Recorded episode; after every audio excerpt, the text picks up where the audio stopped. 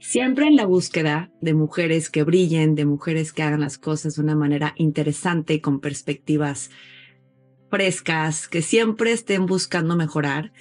Y en este caso, pues que estamos empezando un año nuevo, para mí siempre es importante contar con las herramientas que ya tenemos en nuestra backpack y seguir adelante descubriendo y aprendiendo.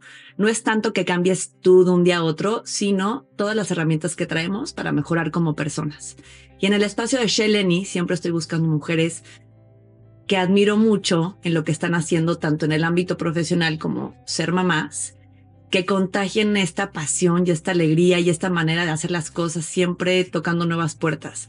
Y en este caso, la invitada del día de hoy es arquitecta, tiene un bagaje cultural súper interesante, ha vivido en distintas ciudades, nos platicaré ella a detalle, pero lo más lindo que cuando platiqué con ella para organizar esta entrevista y todo, me decía que ella le da a sus hijos, eh, todos los días les dice que hay lecciones que aprender. Cuando me contó esto, me quedé pensando que las lecciones son necesarias para todos, para todas las edades.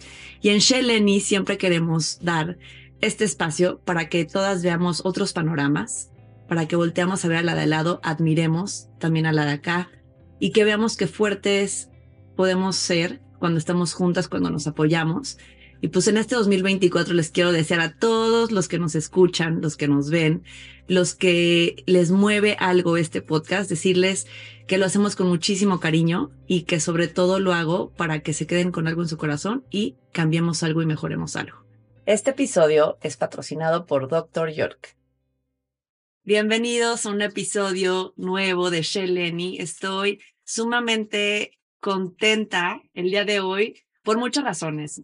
Empieza una nueva época, un nuevo año y al final para mí todos los días son oportunidades, todos los días es una manera diferente de ver la vida, de aprender, de mejorar. Y el día de hoy justo tengo una invitada que su filosofía es una filosofía muy linda que siempre le quiere dar lecciones.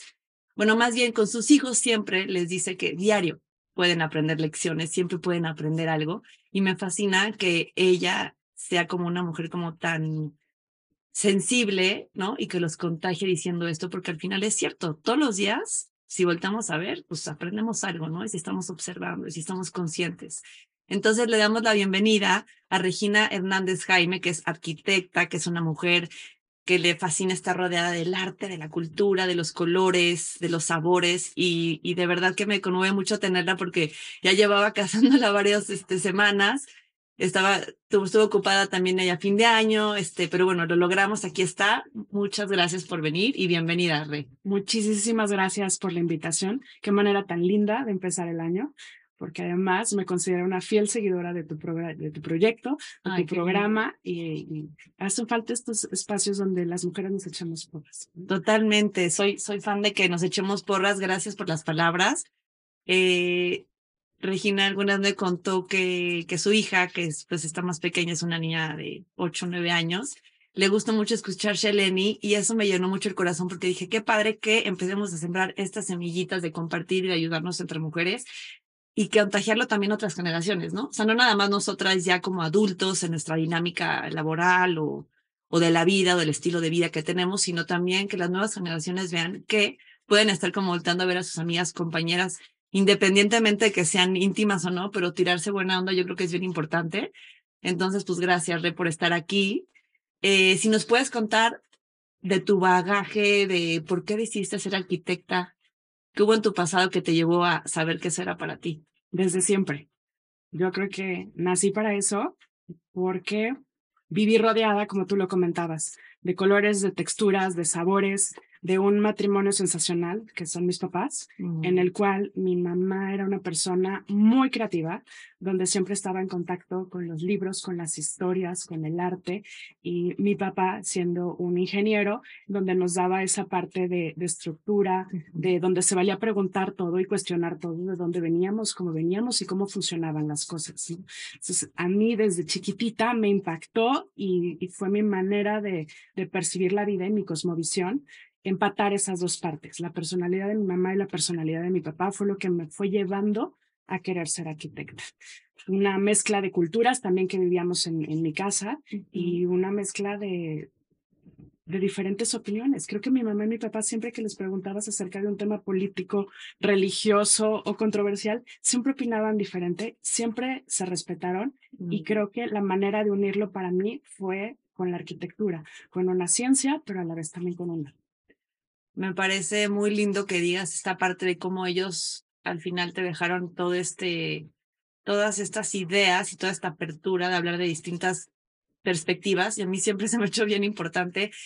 Eh, a veces cuando los niños no dicen, ah, es que tal persona prefiere que, y le digo, qué padre que tu amigo piensa diferente, ¿no? Y justo eso que dices tú, yo creo que en una casa es, es esencial hablar de todo independientemente de quién piensa de qué manera, sino que poner los puntos sobre la mesa y que los hijos o las personas alrededor puedan tener una conversación acerca de eso y poder tener tu opinión distinta. Y yo creo que eso es algo como que nutre mucho. Y ahora lo veo contigo que platicas esto. Qué bonita infancia has de haber tenido porque yo creo que hoy en día está mucho más fácil saber eso y llevarlo a cabo en tu casa, ¿no? O sea, hoy en día se me hace mucho más fácil que yo lo piense así con mi esposo. Pero yo de niña no vi eso. Entonces ahora que tú lo dices, digo, qué interesante estar justo en esa parte de que ves a tu mamá leyendo, enseñándote imágenes de tal cosa, y tu papá igual con una, este, sí, porque los ingenieros sí tienen como una manera de pensar o de realizar las cosas muy precisas, ¿no? Entonces, qué interesante, este, que eso te unió la arquitectura y cómo, o sea, desde prepa ya dijiste yo ya sé para dónde voy. Híjole, yo creo que desde primaria, ¿no? O sea, todo, todo fue enfocado eh, también yo soy de la Ciudad de México, y íbamos muy seguido a Malinalco, un pueblito espectacular, este, cerca, cerca de la Ciudad de México, en el cual hay esa mezcla, ¿no? De, de la cultura de la llegada de los españoles, pero anteriormente también una influencia muy fuerte de los aztecas, porque ahí era su centro de preparación para los guerreros. Entonces, en el momento en el que este, nosotros empezamos a ir a, a Malinalco continuamente en las vacaciones, pues empezamos a ver la arquitectura en diferentes épocas y yo me acuerdo que me encantaba sentarme a dibujar, a platicar y la hermana de mi papá, mi tía Celia, es arquitecta, al igual que lo fue su esposo. Entonces a mí me fascinaba ver lo que hacían y lo que construían y cómo lo dibujaban. Entonces yo dibujaba, hacer, o sea, jugaba a hacer planos, ¿no? Y, jugaba a hacer albañil y a construir las cosas. y en, en, los primeros proyectos que tenía de querer trabajar, algunas niñas iban a ser niñera, yo me iba a hacer albañil, ¿no? Claro, claro, claro, ya sabías así como qué tenías que hacer para aprender del, del, medio. Y fue, fue como todo un proceso que en el momento, yo sé que puede ser para muchas personas como un momento decisivo de su vida, complejo de tomar decisiones. En mi caso fue muy fluido, fue natural apuntar en la solicitud arquitectura porque eso era lo que había Te llamaba de dentro. Sí. Sí, es muy valioso porque pues puede ser un, un como un camino de, de tantas opciones, estás abrumado a esa edad y qué lindo que vean que hay personas que sí ya traen como el destino muy marcado y todo lo que influyó ahorita que dices tu tía y tu tío también que te dejaban observar, que te invitaban, es que hacer parte de a los hijos, a los sobrinos, a quien sea, pues tú no sabes a quién estás contagiando o inspirando. Entonces, qué padre que tu sentido, así como tu instinto te llevó a eso. Y estudiaste entonces arquitectura en Guadalajara. Estudié parte aquí en, en el ITESO y otra parte la estudié en Valparaíso, Chile.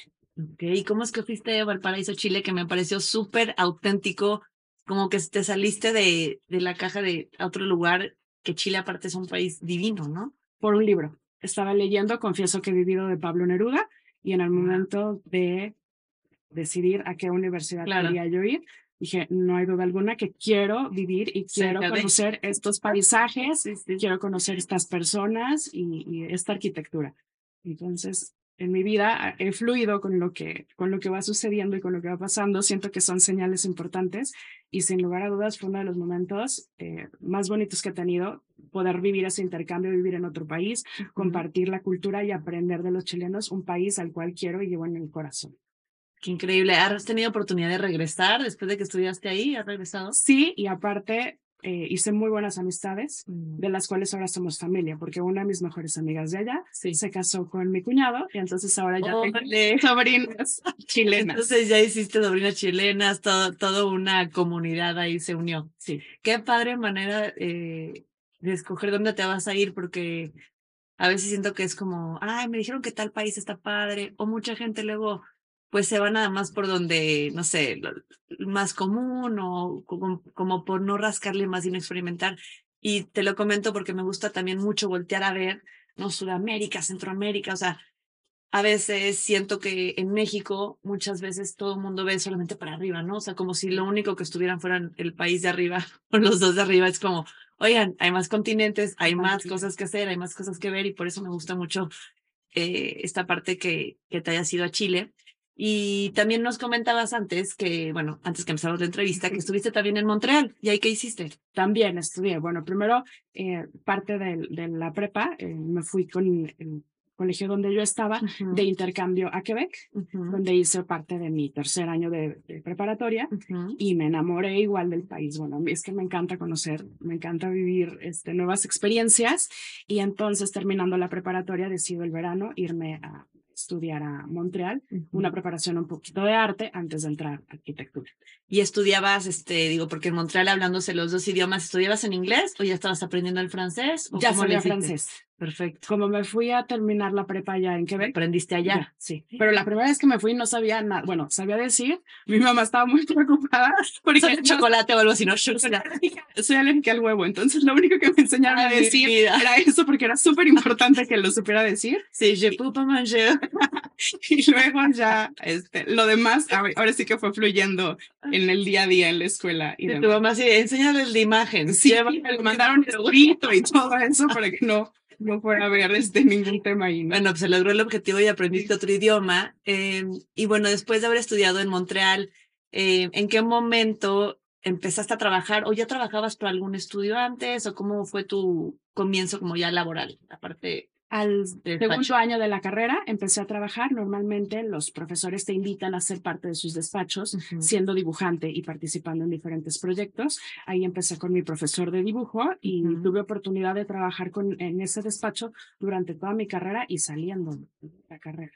Qué padre, porque fuiste como experimentando tal cual como al paso de estudiar. Eh, es que es hay una gran diferencia, ¿no? De empezar a trabajar cuando acabas y el conocimiento después a cuando ya estás ahí y entonces sí lo estás viviendo, entonces ya tienes como las dos, los dos puntos, ¿no? Totalmente de acuerdo. Vas empatando la teoría con la práctica, ¿no? Que muchas veces. Sí, y sobre todo en la arquitectura que te dicen, bueno, es la proporción y así es, y este, pero hasta que tú no lo ves, realmente lo que estás construyendo, que creo que es una de las partes privilegiadas de, de la arquitectura como carrera, que tú, lo que tu idea la ves construir, ¿no? puedes ver los errores o los aciertos y eso, y que te dan la oportunidad de chambear, es, es algo que te hace cerrar y concluir bien el proceso de, de la educación. Claro, y también supongo que aparte muy, mucha motivación, ¿no? Porque al final sí lo estás no sé, si lo estás este, experimentando y lo estás como realmente viviendo y no nada más te lo estás imaginando y esperando a que suceda. O sea, estás ahí y estás viendo las complicaciones que pueden ver, cómo lo solucionas, ¿no? Y, y qué padre que tuviste, supongo que se vuelve como un mentor, ¿no? El profesor o la persona que te, Totalmente. te invita a su proyecto. Porque somos una comunidad, al final, este, pues vas trabajando de la mano, si eres el apoyo como, como estudiante, ¿no? Porque no eres el, el arquitecto más experimentado, claro. pero se va haciendo una comunidad muy interesante. Qué lindo. Entonces acabaste la carrera y seguías ahí todavía. Y seguía ahí. Ok. Eh, bueno, con Bernardo, mi esposo, sí. empezamos a andar durante toda la carrera sí. y saliendo nos casamos. Pasaron algunos años y nos casamos. Y justo el, el primer año de, de, matrimonio, yo traía la inquietud de tener un proyecto ya propio uh -huh. y Bernardo me dice, pues es momento, te apoyo. ¿no? Entonces, literalmente... ¿Y de vas? Sí, nuestro departamento de, de de recién casado, sí. en, la, en la tercera habitación que teníamos, bueno, pues ahí empecé lo que es Capicúa. Y ya llevamos ya más de, de 12 años. Y si nos puedes contar, eh, que, que me pareció muy lindo, este, lo que significa Capicúa, digo, para los que no saben, o sea, por qué escogiste ese nombre y qué significa. Capicúa significa pies y cabeza. Entonces, lo que nosotros queremos como, como despacho y como laboratorio de arquitectura es ponerle pies y cabeza a un proyecto. También es la mula del, del dominó, la mula de, de seises, uh -huh. con la que te sirve para los dos lados, ¿no? Entonces queremos ser, dar soluciones de una manera práctica, pero también de una manera donde el usuario es, es el actor principal, ¿no? Muchas veces la arquitectura se construye pensando en la revista o pensando en el plano, uh -huh. pero a nosotros nos gusta ver eh, la arquitectura como un espacio donde se van a vivir historias y donde nosotros vamos a a, contar nuestra propia narrativa. Me encanta esa parte de habitar y ahora que nos platicas como que te gusta mucho leer y los libros y todo, pues se hace totalmente otro sentido cuando tú estás leyendo inspirada con historias, con manera, o sea, como de diferentes autoras o autores.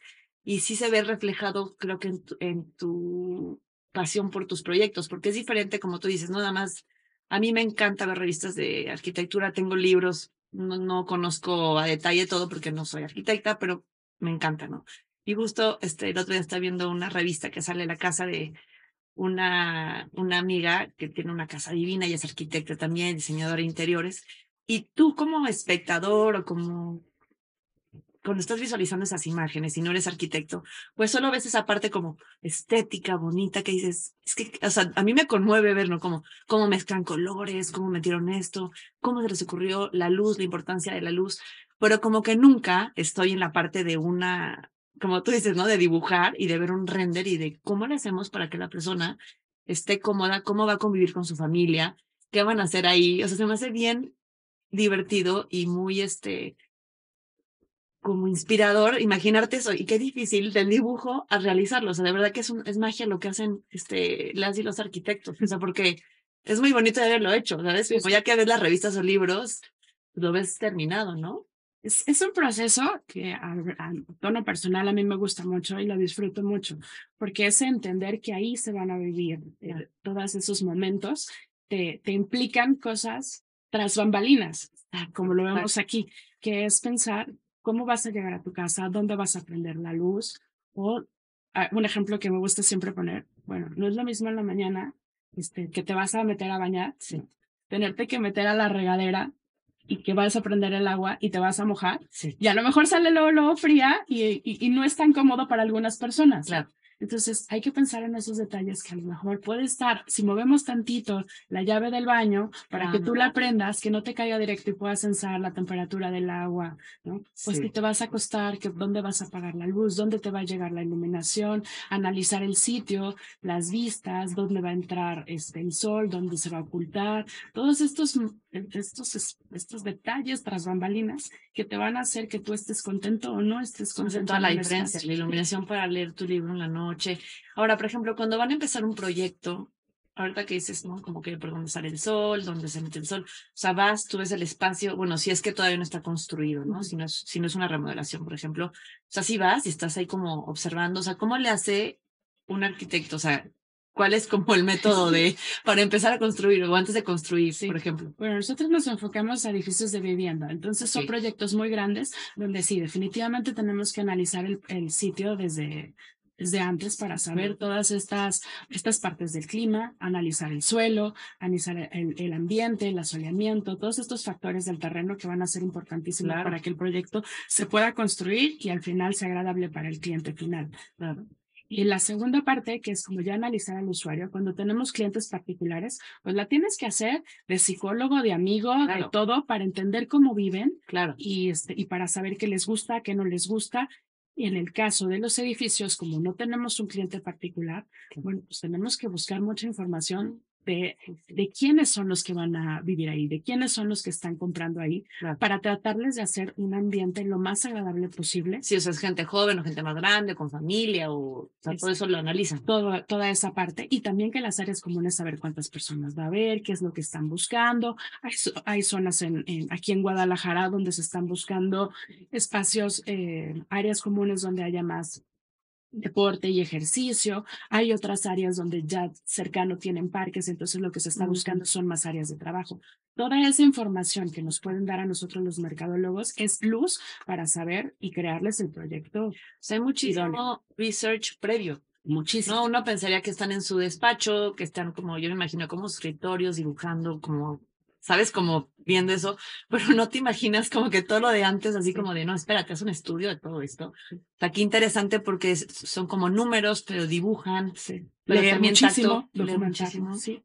Ah, y otra cosa que me encanta de Regina es que ella es constantemente está consciente de esta parte del aprendizaje, ¿no? Y de seguir como que estar, estar como al día en todo. Entonces, si nos puedes también platicar de las especializaciones que tienes, este, aparte de arquitectura. Bueno, Estoy también especializada en todo lo que es arquitectura de interiores y en arquitectura sustentable para poder certificar los edificios de esta manera y que tengan un menor impacto con nuestro medio ambiente. Creo que es una parte importantísima eh, eh, cuidar el, el, medio ambiente y que tengan el menor impacto posible nuestras construcciones porque la parte constructiva es de lo que más contamina. Claro. Sí, a mí cada que vivo en una zona este muy cerca de la Minerva y ahorita hay muchos edificios están haciendo por aquí y por allá. Y yo lo que pienso justo es eso, ¿no? Ojalá esté pensado de manera que no esté afectando tanto, porque pues sí, tanta construcción, nada más hacerla por hacerla, ¿no? O sea, que sí tenga como al menos, yo entiendo que se tiene que hacer, ¿no? Pues una ciudad va creciendo, pero de la manera más consciente, yo creo que eso es algo bien importante que tengas, qué padre que tienes la parte de sustentabilidad. No sé si hoy en día es como ya muy común, que en todas partes, no sé. Afortunadamente empieza, afortunadamente empieza ya a ser cada vez más común y los desarrolladores empiezan a tener una mayor responsabilidad. Claro. Entonces ya están confiando, por ejemplo, algo que a, lo que le apostamos mucho a ese es el menor impacto en los materiales, en los acabados con la huella de carbono. Eso quiere decir no importar tanto, Claro. Sino utilizar lo que tenemos aquí en el país, que ya se está eh, generando muy buenos materiales en todos los, en todos los acabados para los edificios. Sí, sí, ya no es necesario estar trayéndote de aquí y de allá. está súper padre que lo tengan ya como que sea parte de, ¿no? De lo que está sucediendo hoy en día en el mundo. Y bueno, aparte de eso, también tienes, ahorita estás haciendo otra cosa, ¿no? Exactamente, me estoy especializando en neurodiseño arquitectónico que me tiene completamente emocionada y fascinada padre. Eso lo, o sea, tú buscaste un curso o estás haciendo online o tú vas como poniéndote tus metas de estudiar o cómo le haces? No, lo, es un curso ya formal, lo, da una universidad y es con el prospecto a la maestría. Entonces, eh, en, eso, en eso estamos trabajando, aprendiendo y disfrutando el poquito tiempo. Qué interesante, no importa el poquito tiempo, porque bueno, Regina tiene dos hijos y es una mamá aparte muy presente que sí le gusta estar presente y apoyarlos y acompañarlos a todo tipo de actividades que tengan este, en la tarde. Este, el deporte también en tu familia es bien importante y eso me hace bien lindo. ¿Cómo llegó, eh, cómo llegan tus hijos y tú, pues ya, hoy en día ya 12 años de un despacho es muchísimo, o sea, 12 años que hayas empezado, se me hace maravilloso que continúes con el proyecto. ¿Cómo le haces ahora que ya tienes a tu familia, pero pues que quieres seguir adelante con, con Capicúa y también con otro proyecto que nos va a contar que ya tiene a punto de, de, que, de que salga y que se dé a conocer. Eh, creo que fue, les comentaba, eh, con Bernardo, mi esposo, tenemos más de 20 años juntos. Hemos crecido juntos, eh, nos hemos, hemos transformado juntos y hemos escrito nuestro proyecto de vida juntos. Entonces, eh, fue como muy fluido la parte en el momento en el que los dos decidimos ser papás y llegó Fátima. Nunca estuvo eh, en, nunca pusimos en tela de juicio o sobre la mesa el que yo dejara de trabajar. Claro, siempre supimos que íbamos a hacer, que íbamos a hacer un papá y una mamá, una mamá que trabajaran y que colaboraran en, en la labor de, de educar a nuestra hija. Entonces, sí, como que siempre tuvieron mucha claridad y también, pues, hacer equipo hace toda la diferencia, ¿no? Estar conectada con tu pareja, yo creo que, y como tú dijiste algo muy bonito, esa parte de ir transformando juntos, porque al final, o construyendo, porque si se conocen de hace tanto tiempo, pues todos vamos cambiando, ¿no? Vamos evolucionando, vamos este, modificando. Entonces es bien padre ir caminando con alguien con este sentido, ¿no? Y, eso también tus hijos lo están viendo, que se me hace bien padre como, como tú lo viste, ¿no? Digo, ya sé que son diferentes historias, pero qué padre porque siento que también eso, ese apoyo que te ha dado tu esposo y que tú le has dado a él, los ha permitido como que estén en esta libertad de ir creciendo sin preocuparse de que chini y qué haríamos con los niños entonces es como pues pues seguimos y ahí están. Claro, y los dos entramos a la tarea y a la cocinada. Él cocina mucho mejor que yo. Exacto. Entonces, él es chef. Salud. Ah, él es chef. Ah, no, bueno. Sabemos, conocemos las virtudes y los defectos de cada uno, entonces es maravilloso. De, en esa parte. Y cuando llega Matías, que Matías ya tiene cinco años, eh, ahí sentimos el, el, ahora sí la estructura de ya somos una familia completa, ya somos el equipo completo, vámonos organizando, vámonos trabajando con esta parte de, la planeación, pues he tenido la gran fortuna de que mi trabajo no sea un trabajo de urgencias, sino es un trabajo muy organizado y muy planificado, donde nosotros entramos a los proyectos mucho tiempo antes. Entonces me ha permitido dedicarle el tiempo necesario a la oficina, pero también mi prioridad y mi proyecto más importante que es ser mamá. Aparte, Regina no se los va a contar porque seguramente le va a dar pena, pero yo sí. y a Regina la conocí porque tenemos a nuestros hijos en el mismo, en el mismo colegio.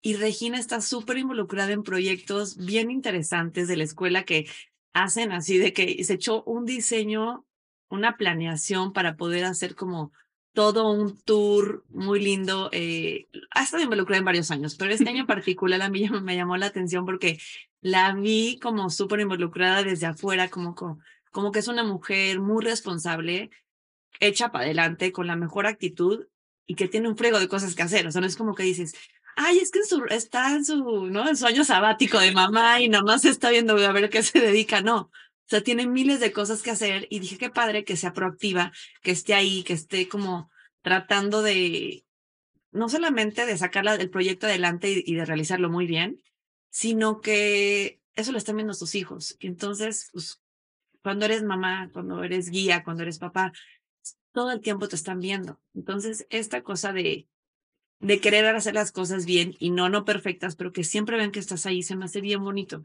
Y esto que me hiciste fue algo fuera de serio, sabrán, no en el proyecto que se aventó. Qué linda. Muchas, muchas gracias. Pues lo hacemos muchas mamás y papás con todo el cariño para poderles regalar una experiencia diferente a los niños, lo cual se me hace increíble porque es un recorrido, sumergirlos a los niños en un tema, en una historia y contarles cómo era, qué se hacía, cómo olía, cómo se vestían, qué comían, qué pensaban, este año el recorrido fue acerca de las Olimpiadas, pero todos los años el colegio escoge un, tema diferente y para mí es el ejemplo claro de que en comunidad podemos hacer cosas increíbles. Y otra parte que se me hace también filosofía de vida es, creo firmemente, que si mis hijos me ven como una persona feliz que hace lo que más les gusta, lo que más les gusta, eh, ellos van a aprender esa parte, ¿no? Y van a poder ser no sé qué vayan a estudiar, no sé qué vayan a hacer de su vida, pero que lo que hagan, que lo hagan con una sonrisa y disfrutando. Me siento muy privilegiada de levantarme todos los días y dedicarme y que mi trabajo sea mi pasión. No, bueno, se me hace así, casi, casi me pongo a llorar de la emoción porque yo sí creo que pues, al final parece estamos en esta tierra, ¿no? Para que todos los días amanezca así. Ayer justo vi un video que decía la diferencia de tengo que a tengo la oportunidad de, ¿no? Entonces se me hacía muy lindo verlo así, ¿no? Es como, no sé por qué tenemos esta, traes como el, ay, tengo que hacer, tengo la oportunidad de estar aquí, tengo la oportunidad de tener este trabajo, de platicar con esta persona. Entonces sí creo que desde tu trinchera lo estás haciendo de una manera muy padre. Yo que te veo de fuera, me doy cuenta, eh, aunque tal vez no soy así muy cercana a ti, imagínense si esta percepción ya la tengo y de fuera, pues imagínense ser su hijo o su hija, ¿no? Entonces, eso es lo que estamos marcando a nuestros hijos todos los días o al prójimo, ¿no? También yo creo que eso de hacer comunidad que comento es bien importante y, y no solamente de que, ay, ya hice mi trabajo y todo salió bonito, sino que, ok, nos ayudamos, qué le dejé a otra persona, qué me dejó a mí, ¿no? Como esta parte de siempre encontrarle una, ¿cómo decir? Es como si todos estuviéramos de la mano, ¿no? Al final, sí creo que es, es una contagiadera, ¿no? Que se empieza a dar. La buena vibra se contagia. Exactamente. Entonces, qué bonito que disfrutas todos tus días. ¿Cómo es tu, alguien como tú, cómo se inspira? O sea, como hoy en día, ¿cómo te inspiras? ¿Qué te gusta hacer como para despejarte y también como sentir esta, esta, este refresh así constante? Me encanta estar alerta porque siento eh, que podemos aprender todos los días, en todo momento. Creo que la, la maravilla del, del celular que, que, nos ha dejado ahora es que puedes captar esos, esos momentos, esas imágenes, pero sobre todo es, es estar, estar alerta a lo que está pasando. Realmente estar completamente atento a tu momento y a tu historia porque siempre vas a escuchar una palabra, un consejo, un color, un momento que te haga cambiar, que te haga cambiar de opinión o que te reafirme tus, tus ideales. Me encanta leer, me encanta ir a los museos, eh, me encanta estar en contacto con la naturaleza y sobre todo los niños han sido como mis grandes maestros. Como la forma en la que ven ellos el mundo es algo que se contagia y es, es fenomenología, es estar aprendiendo y sorprender, sorprenderte de, de todo lo que sucede alrededor.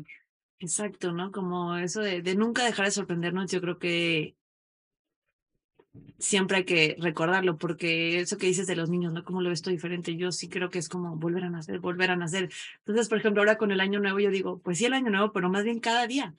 O cada, o sea, tu mañana fue una, ¿cómo quiero hacer mi tarde, no? ¿Qué puedo sacar de ventaja de esta tarde?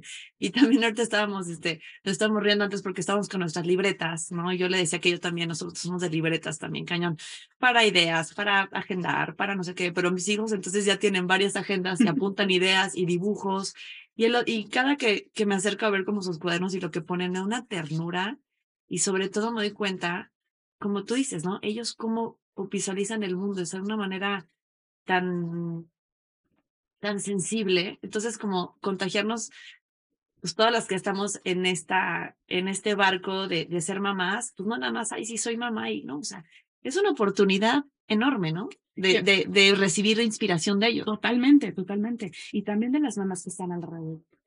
Creo que por, eso empato y me encanta tu, tu, proyecto, porque siempre estamos buscando estar rodeados de personas que les vamos a aprender algo, que hablen de ideas, que hablen de proyectos, eh, que, que nos ayuden a vivir nuevas experiencias y aprender.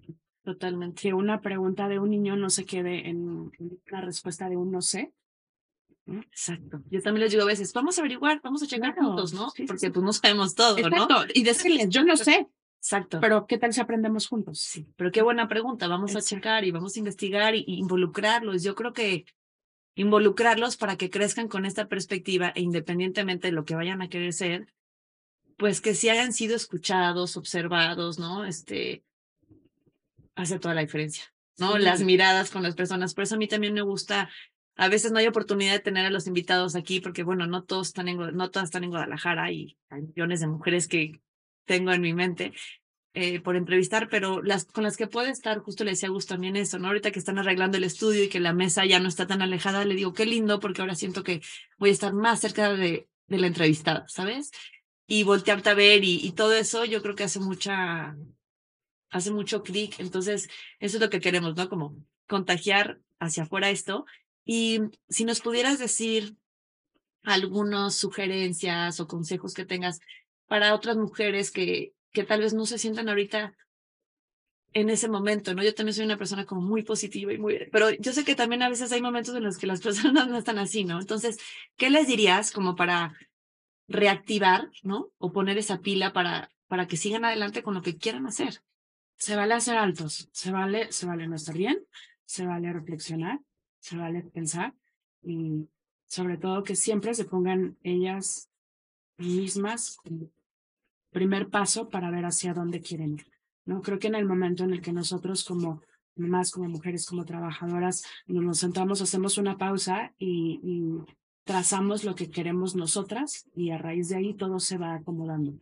Entonces pueden ir fluyendo y este, nuevos proyectos, pueden ir fluyendo nuevos trabajos. No necesariamente te tiene que trabajar, ¿no? Pero el chiste es buscar ese espacio donde te vas a realizar tú como persona y donde te vas a sentir tú como, donde te vas a sentir tú bien y donde vas a estar eh, cómoda.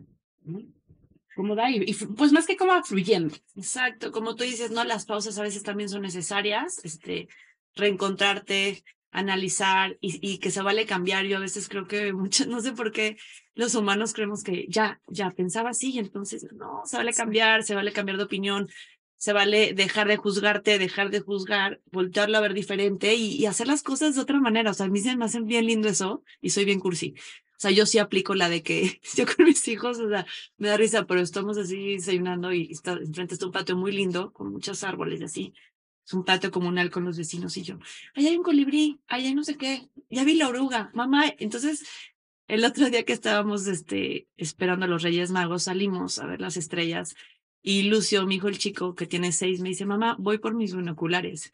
Y me acuerdo que sus binoculares se los compró en Mazamitla por 15 pesos. O sea, no eran como que sacó el estuche de binocular, así, ¿no? Del telescopio. O sea, fue por sus binoculares y se puso a ver y era una ilusión con la que entonces lo pasaba Aurelio y veían las estrellas y te lo juro que me dan ganas de llorar y decía, es que esto es todo. O sea, el estar presente con ellos, este, contagiarlos y ver que también ya se volvieron como yo, de que ya cualquier cosa están emocionados y, y digo, eso vale todo. O sea, independientemente de que el trabajo que hagan, cuánto dinero ganen o no ganen, yo la verdad eso pasa a otro nivel. O sea, la verdad es que digo, sé que todos tenemos que comer y demás, ¿no? Pero crear estas personitas que estén alertas, como tú dices, con los despertar, ¿no? Este despertar todos los días.